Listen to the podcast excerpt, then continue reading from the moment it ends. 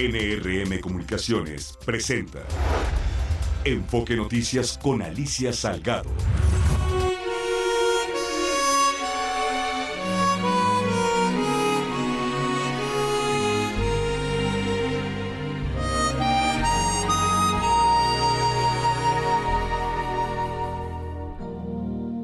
Te deseo muy felices fiestas y a tu corazón.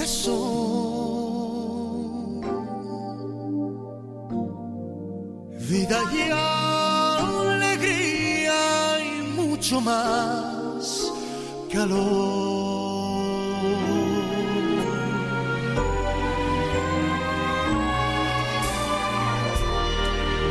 Te deseo muy felices fiestas de amor y fe. Y olvidar los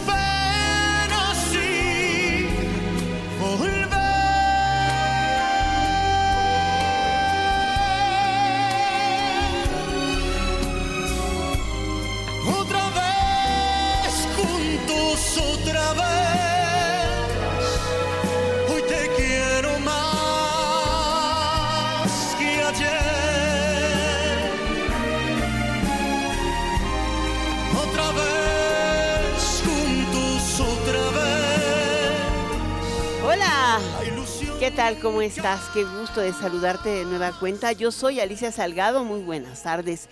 Viernes 22 de diciembre del 2023. Estamos a dos días de que tengamos Navidad en casa, ¿no? Y que estemos celebrando la Nochebuena y el lunes la Navidad y con toda la familia reunidos y que seamos muy felices como siempre.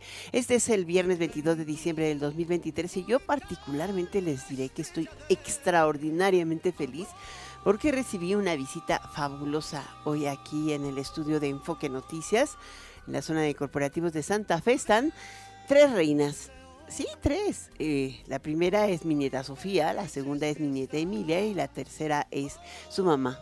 Eh, ella es María Fernanda. Muchísimas gracias por venir a visitarnos aquí a Enfoque Noticias para ver cómo transmitimos desde aquí este tu diario vespertino hablado con foco en la economía, en las finanzas, en la política y en los negocios de México y el mundo. Enfoque Noticias.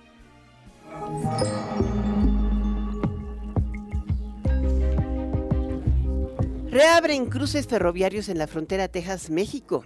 Hoy eh, el presidente López Obrador Después de la llamada que realizó con su homólogo estadounidense Joe Biden, se empezaron a arreglar las cosas. La Casa Blanca le ordenó a eh, Mallorcas que le dijera a los eh, integrantes del CBB que reabrieran inmediatamente los pasos ferroviarios cerrados y que asignaran al personal de aduanas donde debería estar.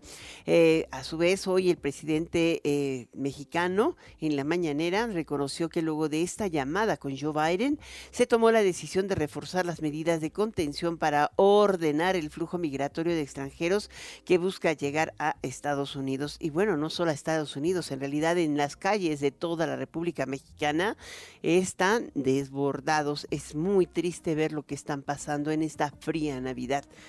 Vamos a escuchar lo que dice sobre los migrantes el presidente. Ahora se nos eh, presenta una situación extraordinaria porque aumentó el número de migrantes que pasan por nuestro país con el propósito de llegar a Estados Unidos, sobre todo el número de migrantes eh, venezolanos, también eh, haitianos, cubanos, ecuatorianos, y creció el número y en Piedras Negras, en Coahuila, hay muchos migrantes queriendo pasar. Muchos migrantes queriendo pasar, ese es el drama, ¿no? Hoy em, vamos a ir con Jessica Rosales, nuestra corresponsal desde Coahuila. Comenzó la repatriación de migrantes al tiempo que, que empiezan a normalizarse las operaciones tras la reapertura del fuente ferroviario Piedras Negras en Eagle Pass. ¿Qué tal Alicia? Te saludo a ti y a todo el auditorio de Enfoque Noticias para informarte que la mañana de este viernes se realizó el primer traslado de por lo menos 130 personas migrantes extranjeras en un vuelo Magni Charter desde el Aeropuerto Internacional de Piedras Negras para la repatriación segura a sus países de origen, acciones que se replicarán también de manera terrestre. Fue en punto de las 5.44 horas cuando arribaron a bordo de unidades de transporte de pasajeros las personas migrantes para abordar el Boeing 737-300 con destino a Villahermosa, Tabasco, el cual partió a las 6.28 horas. De acuerdo a los protocolos, acompañan en el traslado elementos del Instituto Nacional de Migración. Dichas acciones, desarrolladas por el personal de esta institución, fueron supervisadas por la comisionada de la Relación Bilateral Coahuila-Texas, Sonia Villarreal Pérez, y el comandante de la 47 Zona Militar, el general Fidel Mondragón Rivero, así como la presidenta municipal de Piedras Negras, Norma Treviño. Lo anterior como parte de los acuerdos establecidos entre las autoridades de Coahuila con el gobierno federal a través del Instituto Nacional de Migración y la Sedena. Al respecto, el gobernador de Coahuila Manolo Jiménez Salinas, señaló que desde el inicio de su administración se ha tenido un acercamiento con esta institución para coadyuvar en el control de la situación y que este primer vuelo es una muestra del compromiso establecido entre los tres órdenes de gobierno, cuyas acciones forman parte de los acuerdos establecidos previamente entre el Estado y la Federación. Es importante mencionar que debido a lo anterior, se reactivó nuevamente el servicio ferroviario. Es así que se hizo la reapertura del puente para el cruce Piedras Negras y Golpaz, con lo que se trata de mitigar el impacto de la crisis migratoria que vive esta frontera de Coahuila. Este es mi reporte desde el estado de Coahuila. Muy buenas tardes. Muchísimas gracias, Jessica Rosales.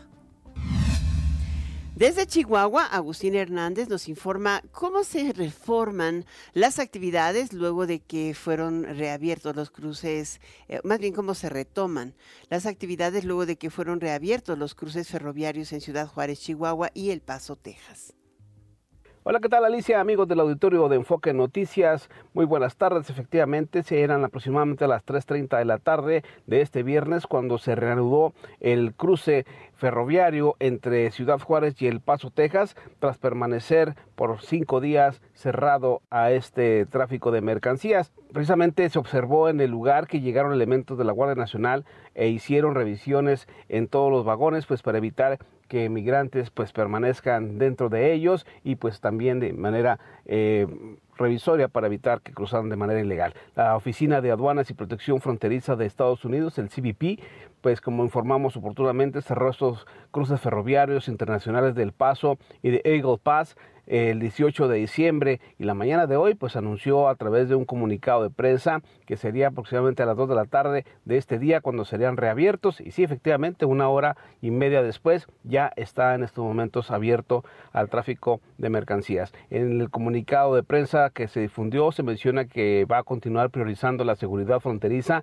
según sea necesario y que seguirán evaluando las situaciones y ajustando los planes operativos para desplegar recursos contra quienes no utilizan vías o procesos legales como el CBP One y aquellos que no tienen una base legal para permanecer en los Estados Unidos. Pues así la situación, ya están abiertos. Afortunadamente, pues eh, ya estaban los industriales pues un tanto nerviosos después de que se perdieron más de 400 millones de dólares en el transcurso de este tiempo eh, debido a que pues no pueden cruzar mercancías y, otros insumos a la vecina ciudad del Paso, Texas. Es la información, Alicia, amigos del auditorio. Seguiremos informando desde Ciudad Juárez, Chihuahua. Gracias. Muy bien, muchísimas gracias. Y hoy justamente, bueno, desde temprano estábamos atentos en el momento en que pudiera reabrirse la frontera y se reabrió. Así tal cual, como te digo, eh, creo que uno de los, de los temas más importantes fue la decisión del presidente Biden y como a eso de, eh, o sea, a las 11 de la mañana, 10 y media, me decían que era muy probable que se abriera eh, la frontera en cualquier momento, cosa que sucedió justamente eh, mira, aquí lo tengo porque además lo separé a eh, exactamente fueron las 2 con 12 cuando el US Customs and Border Protection em, eh, formalmente declaró eh, la reapertura de los cruces fronterizos. Al respecto, el Consejo Nacional Agropecuario em, comentó que em, el sincero agradecimiento a las autoridades de México y Estados Unidos por esta reapertura de los cruces fronterizos. Y para hablar de este tema nos enlazamos directamente con Luis Fernando Aro, director general general del Consejo Nacional Agropecuario. ¿Qué tal, Luis? ¿Cómo estás? Muy buenas noches. Hola, Alicia. Muy buenas tardes. Un gusto saludarte a ti y a, a todas y todos los que nos escuchan en estos momentos. Muchas gracias. ¿Cuál es la importancia de esta reapertura? ¿Qué tanto se afectó del paso de perecederos de frutas y verduras de Estados Unidos hacia eh, eh, México y de México hacia Estados Unidos? Pues principalmente el problema, Alicia, y la preocupación mayor estaba en, más bien en el sector pecuario, en las importaciones de granos, principalmente de maíz y de, y de soya, que en donde México es uno de los de los mayores este, importadores a nivel mundial. Y pues realmente lo que estábamos viendo que con estos días que se dio el cierre pues era un riesgo de que principalmente el sector pecuario y algo de la industria pues se quedara sin materia prima para alimentar pues principalmente a los animales, no en este caso pues al, sector avícola, al sector porcícola y el sector de, de carne de res, ¿no?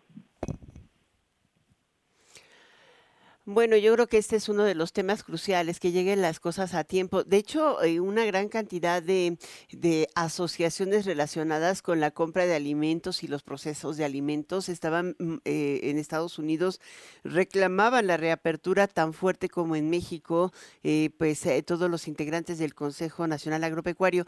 Sé que solo se cerraron Eagle Pass y del Río, pero había riesgos sobre el resto de la frontera. ¿Qué tan seguro es que no vuelva a suceder?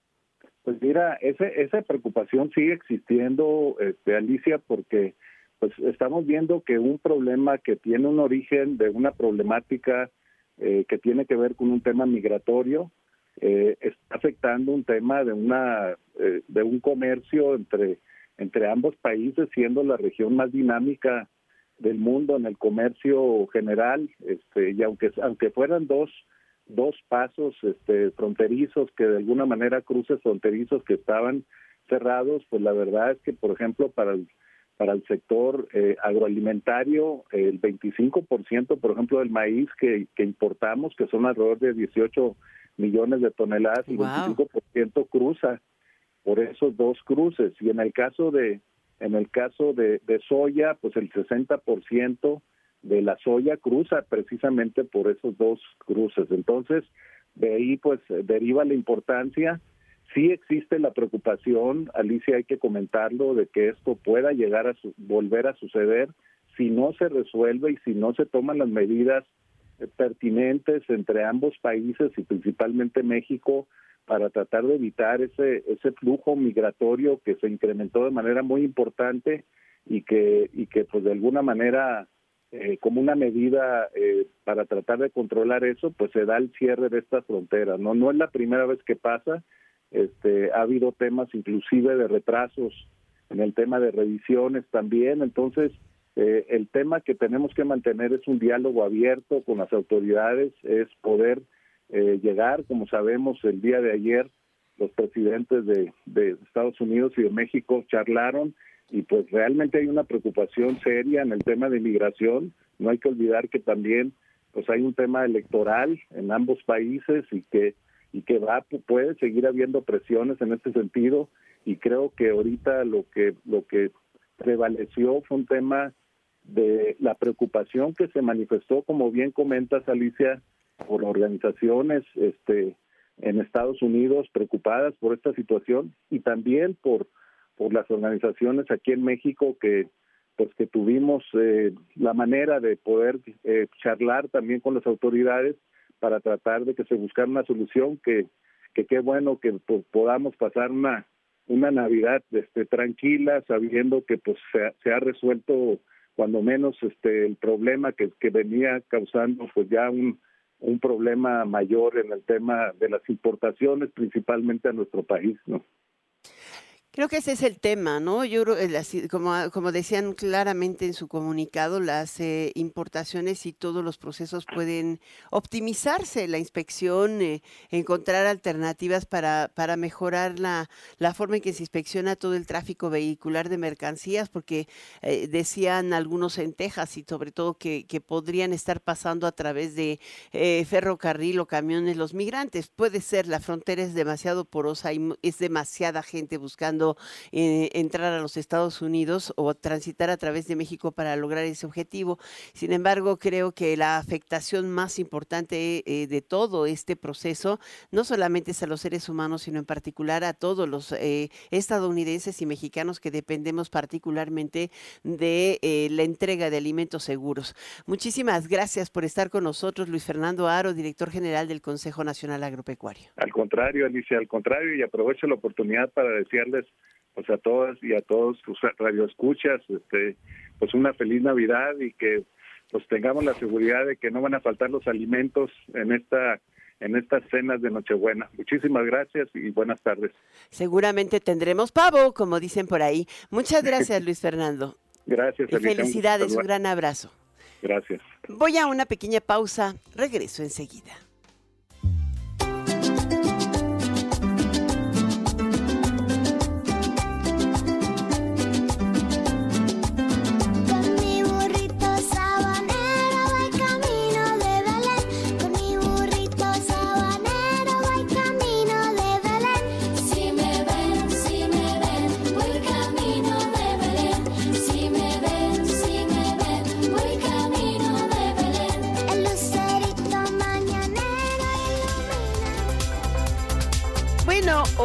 También tuvimos otras noticias relevantes eh, porque arrancó el recorrido inaugural del tren del Istmo eh, con AMLO a bordo, por supuesto, con el presidente López Obrador. Esta es la línea Z, la que entra en operaciones y va de Salina Cruz, eh, Oaxaca, a Coatzacoalcos, Veracruz. El tren del Istmo tiene muchos años tendido, pero con bastantes problemas circulando. Circulaba o circulan los trenes a muy baja velocidad y muchas veces esta es la causa por la que se suben los migrantes posibilidad de no caerse, van como a 30 o 40 por hora, se suben a él y se, van hacia arriba. Eh, lo cierto es que ha tenido una rehabilitación importante y en punto de las 12 con 4, los vagones del ferrocarril iniciaron su movimiento hacia el Golfo de México desde Salina Cruz. Mara Rivera, ¿cómo estás? Gracias Alicia, Auditorio de Enfoque Noticias, como un proyecto estratégico que permitirá la creación de polos de desarrollo, calificó el presidente Andrés Manuel López Obrador el tren interoceánico que va de Salina Cruz, Oaxaca, a Coatzacoalcos, Veracruz.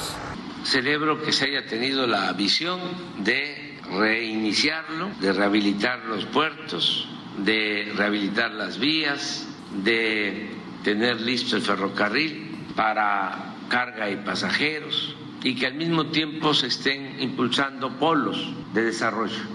Por su parte, el gobernador de Oaxaca, Salomón Jara, destacó el regreso de los trenes de pasajeros a México como una vía de desarrollo.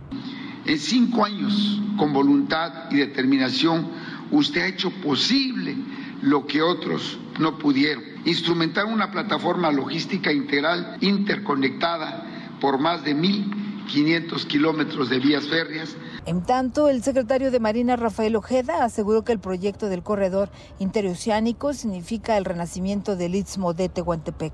Hoy, gracias a la visión de este gobierno, el Istmo renace con el ferrocarril de pasajeros y con su vocación multimodal que impulsa el crecimiento económico y el desarrollo regional integral el director general del corredor, Raimundo Morales, dio a conocer los costos del proyecto y sus alcances, a la vez que dijo que los costos del tren van de 557 pesos en clase económica, 608 en ejecutiva y 1.554 en servicio VIP. La primera línea que estamos eh, a punto de inaugurar es la línea Z, que va de Coatzacoalcos a Salina Cruz, que interconectará el Golfo de México con el Océano Pacífico. La línea FA, con 328 kilómetros, de Coatzacoalcos a Palenque, nos va a interconectar con el tren Maya. Y la línea K, de 459 kilómetros, que nos va a interconectar de Iztepec a Ciudad Hidalgo, Chiapas, con un ramal a Puerto Chiapas. Hasta aquí el reporte que les tengo, Alicia.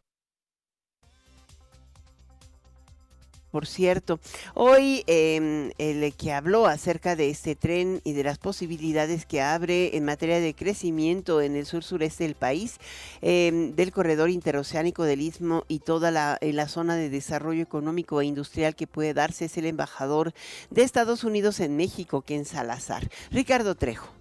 Alicia Auditorio de Enfoque Noticias, al emitir una declaración, el embajador de los Estados Unidos, Ken Salazar, Destacó que el desarrollo del sur sureste de México es una prioridad compartida y el corredor interoceánico del istmo de Tehuantepec puede ayudar a generar prosperidad y aprovechar en mayor medida el nearshoring. Además, resaltó que el corredor interoceánico puede contribuir a aprovechar aún más las oportunidades que surgen del tratado entre México, Estados Unidos y Canadá. Estados Unidos dijo seguirá utilizando sus herramientas de desarrollo diplomáticas y económicas en coordinación con el gobierno de México para fomentar el desarrollo sustentable del sur sureste. Finalmente, el diplomático estadounidense dijo que al unir a los puertos de Salina Cruz, Oaxaca y Coatzacoalcos, Veracruz, a través de vías férreas, junto con corredores industriales, aumenta el potencial para generar empleos e inversiones. Alicia, por el momento el reporte para el auditorio de Enfoque Noticias, quedamos al pendiente. Muchísimas gracias por este reporte, Ricardo Trejo. Hoy la Suprema Corte de Justicia de los Estados Unidos eh, no quiso meterse en política. Es la mejor forma de definir lo que ocurrió. Eh, fíjate que eh, muy temprano em, el la Suprema Corte de Justicia rechazó pronunciarse sobre la inmunidad de Donald Trump. Em, esto desestimó decidir por ahora si el expresidente es inmune al procesamiento por cargos de conspiración para anular las elecciones del 2020. El caso va a avanzar en, el Tribunal de Apelaciones de la Corte de Columbia, del Distrito de Columbia en Nueva York, en los próximos meses y probablemente lo que buscaban ellos es que se aplazara mucho, pues no se va a aplazar. Eh, lo decidirán antes de marzo, antes de que pueda llegar a la boleta. El presidente Jack Smith, el fiscal especial que procesa a Trump, había pedido a los jueces que actuaran con extraordinaria rapidez sin pasar por el Tribunal Federal de Apelaciones. Y en este caso, simplemente la Suprema Corte de Justicia dijo no, eh, que se vaya al Tribunal de Apelaciones y siga todo el proceso. Eh, la jueza de distrito estadounidense Tanya Chorkan suspendió el caso mientras Trump defiende su reclamo en tribunales superiores de que es inmune al procesamiento. Él quiere jalar la inmunidad que tenía como presidente porque los hechos ocurrieron siendo presidente.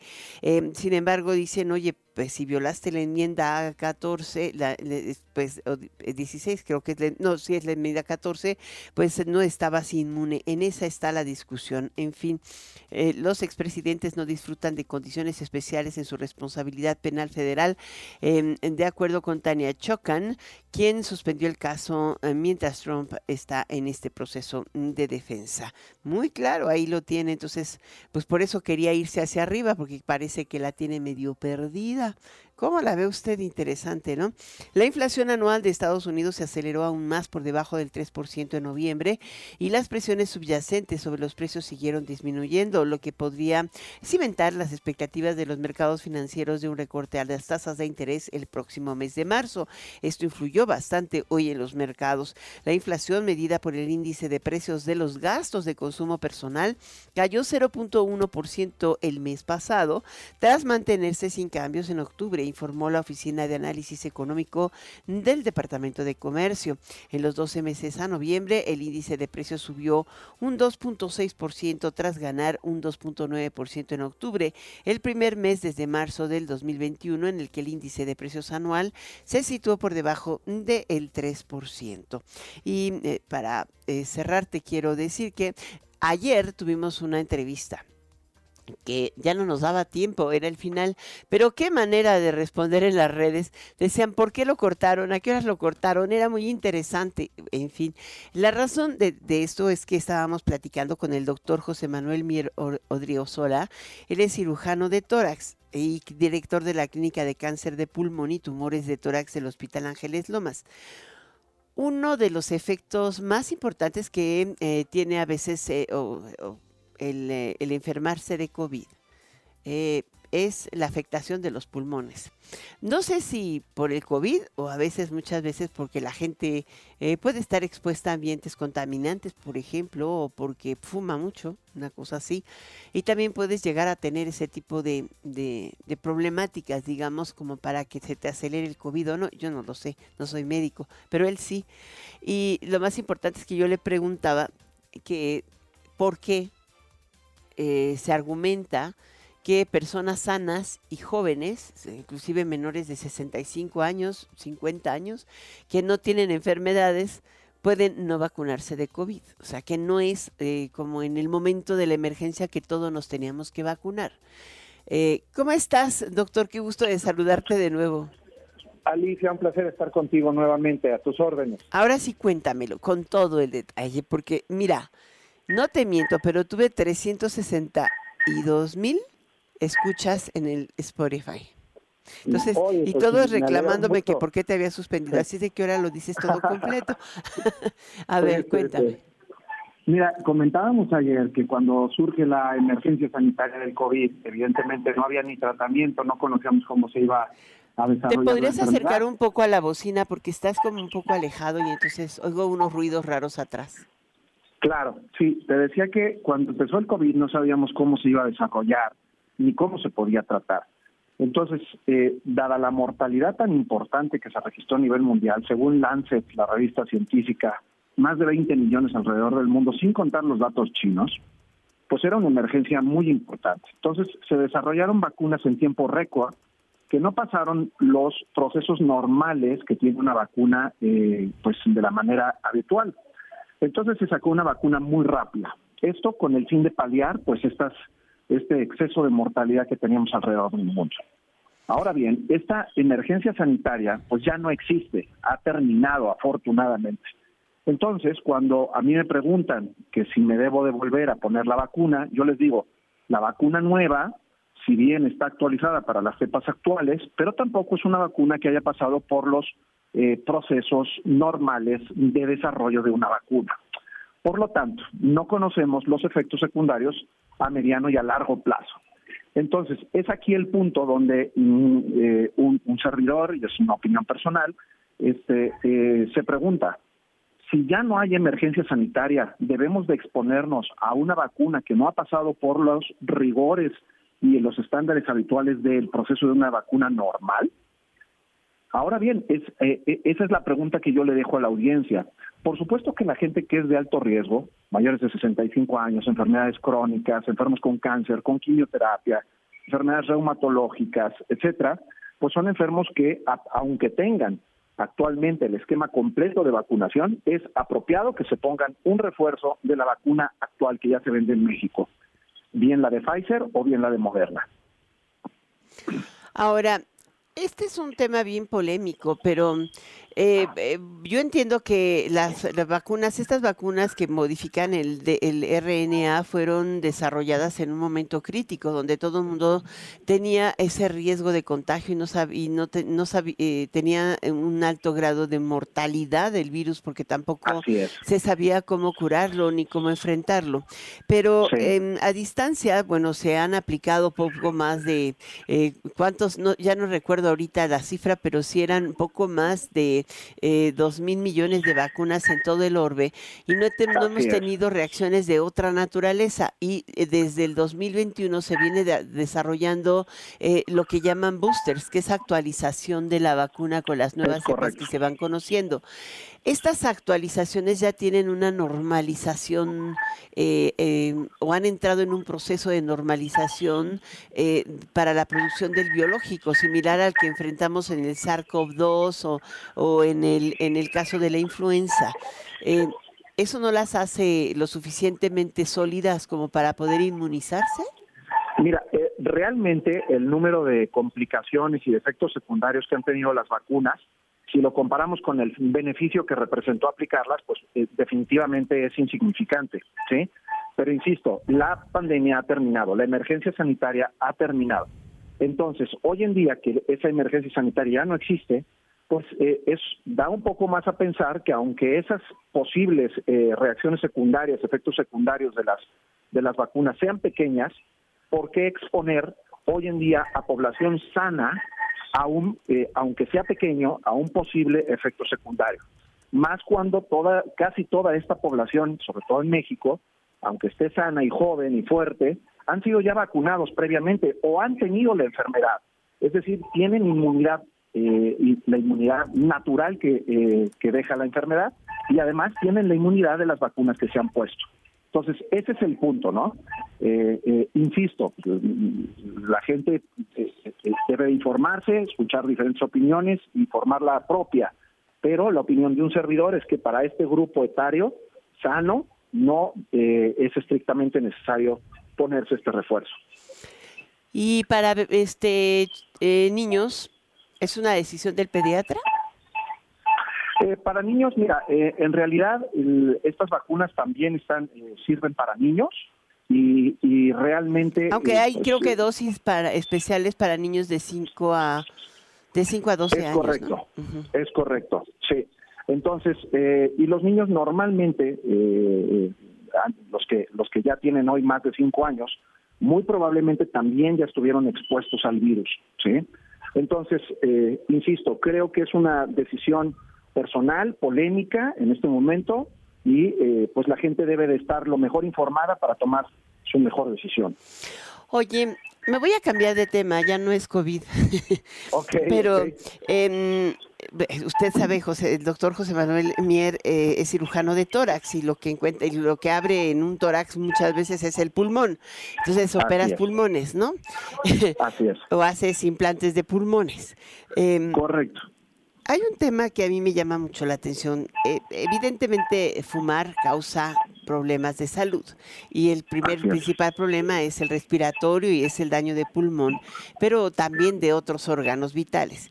Sin embargo, eh, ¿por qué porque, o sea, hay algo que llama mucho la atención. Existen alternativas que pueden disminuir la cantidad de, de humo, alquitranes y también nicotina que se mete uno en el organismo. Y en México las han prohibido así, sin siquiera analizar alternativas como algunos dispositivos estos que tienen, que queman, que queman el, el cigarro, pero eh, eh, son quemadores de tabaco, pero no necesariamente aspiras tú el humo del tabaco estos que se llaman IQOS o algo así, o los vapeadores o estas otras alternativas. ¿Tú qué piensas de ello? Mira, eh, el tabaco, el tabaco combustible, como lo conocemos de toda la vida, mata aproximadamente 8 millones de personas al año, cifras de la OMS. Ah. De, estas personas mueren de enfermedades cardiovasculares, cerebrovasculares y de cáncer en todos sus órganos. Si el cigarro no existiera, el cigarrillo como lo conocemos no existiera, estas enfermedades serían realmente raras. Entonces, por supuesto que los que nos dedicamos a la salud queremos acabar con el cigarrillo combustible. Desde hace más de una década aparecieron en el mercado diferentes formas de consumo de nicotina. Una de ellas los vapeadores, algunas otras como el snus en los países nórdicos, eh, los eh, calentadores de tabaco que ya los mencionaste, que son dispositivos que efectivamente dispensan nicotina, pero no tienen humo, es decir, no queman el tabaco. Al no quemar el tabaco, la, cantidad de sustancias tóxicas se disminuye sustancialmente. Una nube de humo tiene aproximadamente 7.000 sustancias sólidas tóxicas, mientras que una bocanada de un vapeador tiene 95% menos. Mm. Entonces, estos dispositivos electrónicos evidentemente no son inocuos, pero sí son mucho menos perjudiciales que el cigarrillo convencional. Entonces, cuando alguien a mí me pregunta, oye, ¿qué hago? ¿Fumo o vapeo? Pues evidentemente les voy a decir, vapen no es inocuo, pero es mejor que fumar. Entonces, hoy en día en muchos países como el Reino Unido, Japón, eh, la Unión Europea, etcétera, ya estos dispositivos se están eh, administrando para eh, fumadores adultos que no quieren o no pueden dejar de fumar. Esa es la indicación apropiada. Evidentemente, nunca se los recomendaríamos a menores de edad, a embarazadas, a pacientes cardiópatas. Y en cuanto a la prohibición de México, pues es algo bastante lamentable porque Aquí podríamos entrar en temas políticos, ¿no? El, presidente ha emitido varios decretos presidenciales que contravienen el, auto de la Suprema Corte de Justicia. Y bueno, esto es inferir en, el tema de la separación de poderes. Pero bueno, ese es otro tema. Eh, eh, el día, esta semana, eh, dijo que iba a, a promover una ley donde se prohíban los vapeadores. A mí me parece terrible, puesto que, como está demostrado en estos países que mencioné, Reino Unido, Nueva Zelanda, etcétera, pues han demostrado que no solo sirven para dejar de fumar, sino que disminuyen sustancialmente las enfermedades. Por ejemplo, Suecia tiene hoy el porcentaje de fumadores más bajo de la Unión Europea, 5% en los adultos, y también tiene el porcentaje de cáncer de pulmón más bajo. Entonces es una relación causa-efecto directa, demostrada, que pues yo creo que las autoridades sanitarias no deberían de dejar de pasar. Pues yo creo que mm, este tema es, eh, te digo, también es tan polémico como el anterior, solo que hoy tenemos una política prohibicionista durísima que final de cuentas no sabes, o sea, no se prohíbe lo que realmente está comprobado que te mata, como es el cigarro, y además no tendría razón de, dicha prohibición porque cada quien tiene la decisión de hacerlo. El gran problema es que vemos que menores de 18 años e inclusive de 12 o 10 años están fumando en la calle porque los venden los cigarrillos sueltos en las esquinas, por Dios. no nos hagamos hipócritas. Claro, el drama es, el drama es que eh, estos están correctamente regulados, no solo están correctamente regulados, sino que hay una autoridad competente que haga cumplir la ley. Entonces, si en México no tenemos regulación y no hay una autoridad competente, pues es que entonces están llegando los dispositivos electrónicos a menores de edad, eh, con productos de dudosa procedencia que no sabemos cómo están fabricados, estamos exponiendo a la población a productos que no son ciertamente seguros, ¿sí? Y por supuesto, pues este, eh, si estuvieran regulados estos dispositivos, pagarían impuestos, de tal suerte que también las arcas públicas están perdiendo un ingreso considerable ahí.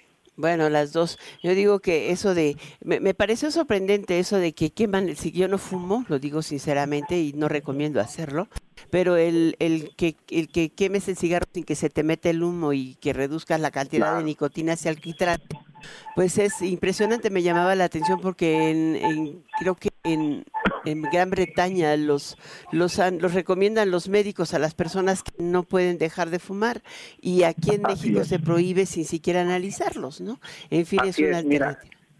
hace más de una década que se implementó esto como política pública en el Reino Unido y han logrado disminuir eh, su tasa de fumadores adultos de un 27% a un 16%. Entonces, caramba, eh, eh, esto lo avala el Colegio Real de Médicos del Reino Unido, que es una institución que tiene cinco siglos y actualmente tiene como firmantes a más de 50 mil profesionales de la salud. Entonces, una institución centenaria con 50 mil firmas y que está demostrando que el porcentaje de fumadores se reduce impresionantemente, yo creo que son datos que no se pueden eh, dejar pasar desapercibidos. No se puede voltear como tomador de decisiones en salud pública políticas tan exitosas como las de estos países. Muy bien, muchísimas gracias, doctor José Manuel Mier. Odrio Sola, cirujano de tórax y director de la Clínica de Cáncer de Pulmón y Tumores de Tórax del Hospital Ángeles Lomas.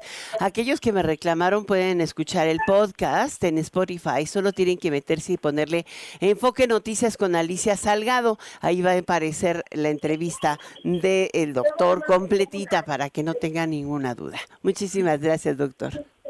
Alicia, un placer como siempre. Hasta pronto. Y si no puedes, también puedes bajarla de mis redes sociales. Ahorita la vamos a meter en arroba Alicia, Alicia Salgado MX. Alicia Salgado con altas y bajas M, también mayúscula X. Así es de que voy a un corte, regreso enseguida, ya llegó Pilar. Hoy la voy a exprimir.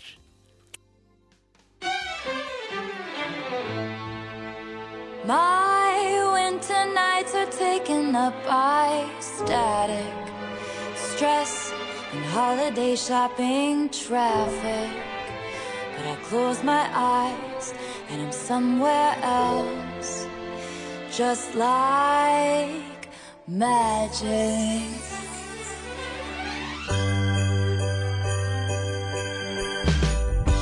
my heart is a Christmas tree farm where the people would come to dance Vinos y Gourmet con Pilar Meré en Enfoque Noticias.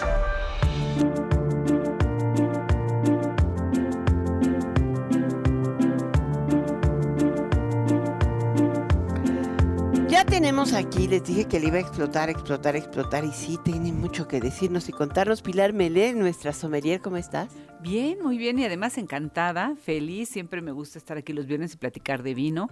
Además, fuera del aire estamos platicando de cosas muy importantes. Y claro, la idea es terminar de hablar un poco de las rutas del vino, pero también han surgido preguntas ante la inminencia de la cena de Navidad. es que de repente fui y tomé así como que iba, me estaba faltando algo y le digo, este, ya tomaste champán y me dicen, se dice la champán y yo, no, es champán.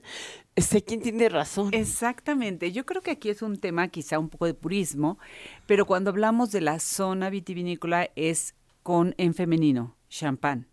Y cuando estamos hablando de la botella, del vino, es un vino, es el champán. Y claro, puedes ah. castellanizarlo diciendo champaña, pero al final el artículo, el género se va a conservar. Y un poco te comentaba, es como cuando hablamos de cava. La cava es el lugar donde guardas los vinos para que se conserven. El cava es el vino. Mm. que tiene denominación de origen. ¿Y a qué temperatura pones un, champán? Bueno, eh, evidentemente siempre va a haber así como los pormenores de si estás hablando de un milesime o vintage o si es una más o menos genérica, ¿no? Pero... el así un verde clicó... Sí. Eh, digamos que no tiene forzosamente una añada, pero entonces ideal beberlo entre 5 o 7 grados, no menos de eso, porque la temperatura de servicio tiene que ver con nuestra percepción a nivel de los sentidos y con la propia expresión del vino aromática y gustativamente. Si queremos disfrutarlo, es conveniente servirlo a esta temperatura. Eh, si estuviéramos hablando de por ejemplo, que tuviera fuera un milesime, bueno, la temperatura puede subir un poquito para que se exprese mucho mejor en esa calidad. ¿De grados? De 8 o 9 grados, desde luego no más allá de ello, pero con ello estás permitiendo que se exprese bien, como decía yo, aromática y gustativamente. Y eso tiene que ver en general con todos los vinos. Si habláramos de un vino blanco, un vino blanco en general puede servirlo entre 7, 8, 9 grados, pero si este vino blanco tiene una fermentación en barrica y permaneció en lías, estamos hablando evidentemente de una posibilidad de subirlo a 10 grados. Y lo vas a apreciar mejor, se va a expresar mejor. Ahora, eh, ah, yo conseguí uno de esos tapones que le sacas ya. ¿Qué tal? Una maravilla. Genial. Porque sí efectivamente te mantienen el carbónico, que es el el, quien, el responsable de las burbujas y que es el atractivo de un espumoso, champán, etcétera. Sí, pero te tarda un día, o sea, no más. No, no más. Es, hay que recordar que sí. Primero, si tarda más hay un problema, ¿no? Si es tan rico, como porque lo deja. Que, exactamente, porque tiene que quedarse por ahí. Pero eh, efectivamente, son bastante herméticos, pero cada vez que tú descorchas o, o destapas, pues nuevamente estás dejando escapar. Entonces sí, va a ir perdiendo. Y con ello también pierde esa, no solamente, sí, exactamente, y ese, esa característica que nos encanta, sino también se va, a ir eh, se va a ir oxidando como cualquier vino. Entonces, lo ideal es descorcharlo, beberlo, disfrutarlo y si quedó algo al día siguiente, mira, te puedes hacer 20 mil cosas. Ya hablábamos en otro programa acerca de todas las posibilidades, pero si estamos hablando incluso de un prosecco, quizá no de ese champán carísimo, bueno, se puede permitir que en la mañana del día siguiente te hagas unas mimosas. ¿No? Y entonces está súper lindo. No sé por qué me interpretaste el silencio. Iba, ya ves que dicen no más de un día, ¿no? Porque al día siguiente se puede aprovechar en el desayuno. Claro, unas mimosas deliciosas. Todo es cuestión nada más de de ánimo. Y las, miren, siempre vamos a decir que hay que beber con moderación, pero la realidad es quién le echa azúcar a la mimosa? Eso sí, se me hace se me hace una verdadera locura. Pero también es cierto que el gusto es de repente un poco subjetivo. Decía mi abuela que en, gusto se rompen géneros. Yo... Sí, pero también, y esto no lo digo sin con ningún afán de ofender a nadie, pero en la medida que vas educando tu paladar, te va gustando menos esas adiciones de azúcar que no son naturales, mm. porque tenemos vinos que tienen azúcar, pero es un azúcar natural propio de las variedades y del proceso Como el de elaboración. una cosa así, ¿no? Exactamente. Pero ya cuando hay un añadido, sí ya rompes un poco con todo el esquema, ¿no? Eh, creo que mm, no ¿Cómo se los vinos de Sauternes? También son súper dulces. Son vinos de Sauternes y lo que tienen esos es que están botritizados, que han sido atacados por un hongo que, que en las uvas, en el viñedo se ve como una pelucita blanca. Es cierto. Y la deshidratan al final tienes poco jugo, mucho azúcar, por eso son tan caros. Pero son ricos también. Eh, yo en lo particular me gustan, los disfruto, pero siempre como una copa al final. Como un postre, claro. como un postre chiquito. Chiquito y se debe servir frío, bastante frío, para inhibir esa sensación exagerada de azúcar. Ahora, un punto. Sí. Eh, cuando tú congelas, o sea, ya quedamos hasta ahí, se puede congelar. Es que mucha gente piensa que bubble significa borrachera, pero la verdad es que las burbujas de un champán creo que es mucho más el feeling, o sea, el sense, que lo que te puedes emborrachar. Tiene muy bajo grado de alcohol? Sí, normalmente van a tener un grado alcohólico más bajo que los vinos en general. Estamos hablando en promedio de 11 grados, 11, 12 mm, grados. Entonces sí es más bajo. Casi una cerveza. Ajá, exacto. Bueno, dependiendo. Las cervezas en el caso de Alemania, de Holanda pueden tener... Las mexicanas. Las mexicanas sí están entre 4 a 6 grados, pero en Alemania sí hay algunas que están muy elevadas. Las artesanales son las que luego tienen bastante más alcohol. Pero en el caso de, de un espumoso, yo creo que es un vino muy amable. Fíjate que por más que he buscado eh, una razón de por qué la absorción del alcohol y los efectos que producen en el ser humano con un vino tranquilo o un eh, vino espumoso son diferentes. Es decir, quizá porque te tomas más despacio también un espumoso.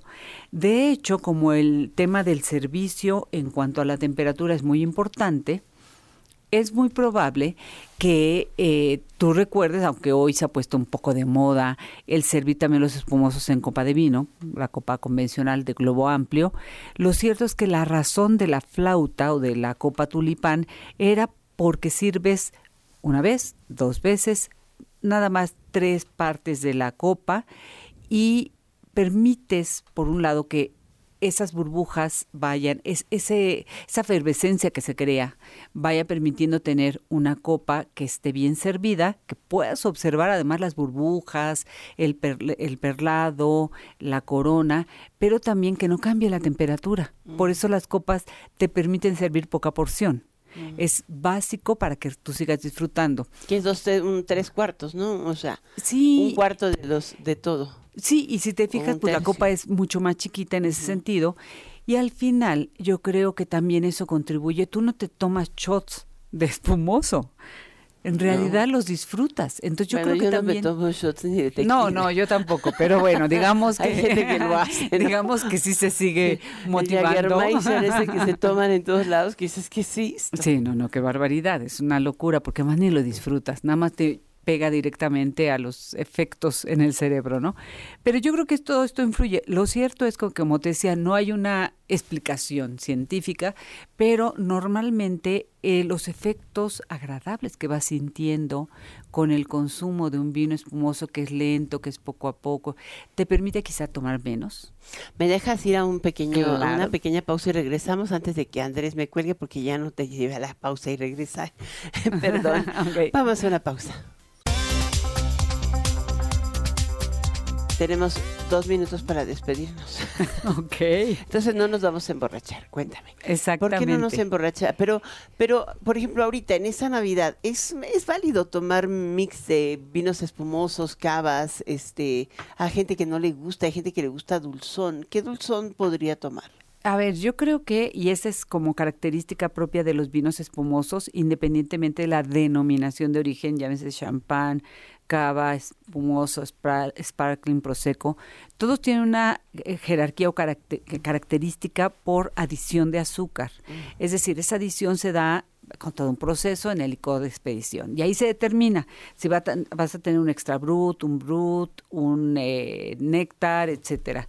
Entonces, eh, lo que es verdad es que el que elijan va a ser un azúcar natural que está con este proceso digamos, sumado y estableciendo esa cantidad de dulzor.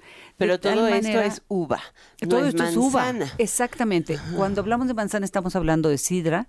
Y la sidra aquí en México la tenemos como muy contemplada como dulce, pero en España absolutamente es ácida y no es dulce. Y bien rica. Y también muy rica. haces unos chorizos. Sí, caray. Oye, Pilar, yo te quiero desear que pases una extraordinaria noche buena en compañía de los tuyos y que tengas feliz Navidad y muy próspero año 2024. Nos estamos viendo pues ya para el año que entra. Ya, totalmente. Igualmente son mis deseos para ti, para todos los que nos escuchan todos los viernes, para todo nuestro equipo de producción que hace posible este programa. Y pásenla bien, comparten el vino, beban con moderación y sobre todo tengan un año maravilloso como lo vamos a tener nosotros. Muy bien, Pilar, muchísimas gracias. Y con esta, este deseo lo extendemos a toda nuestra audiencia. Muchas gracias por siempre acompañarnos en Enfoque Noticias. Te invitamos a seguir con nosotros en Estereo 100 y Radio 1000 con Daniel Inurreta en Golden Hits. Yo no estaré aquí presente la próxima semana. Nuestro productor se toma dos, pero yo nada más una. Regreso con ustedes aquí el día 4 no, el día 3 estoy de regreso y les agradezco mucho siempre el favor de su preferencia. Soy Alicia Salgado. Muy buenas noches. Creo que va a estar Martín Carmona por la tarde acompañándoles a ustedes antes del año nuevo. Hasta el próximo año. No me tardo. Son seis días. Nada más. Pero a las seis de la tarde aquí nos vemos el día 3.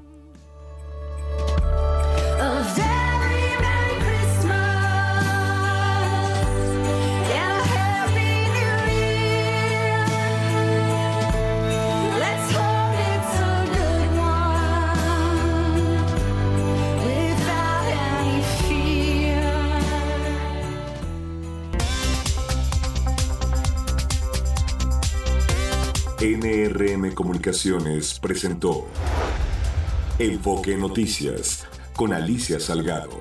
Lo esperamos el próximo lunes, en punto de las 6 horas, en Amanece, con Martín Carmona.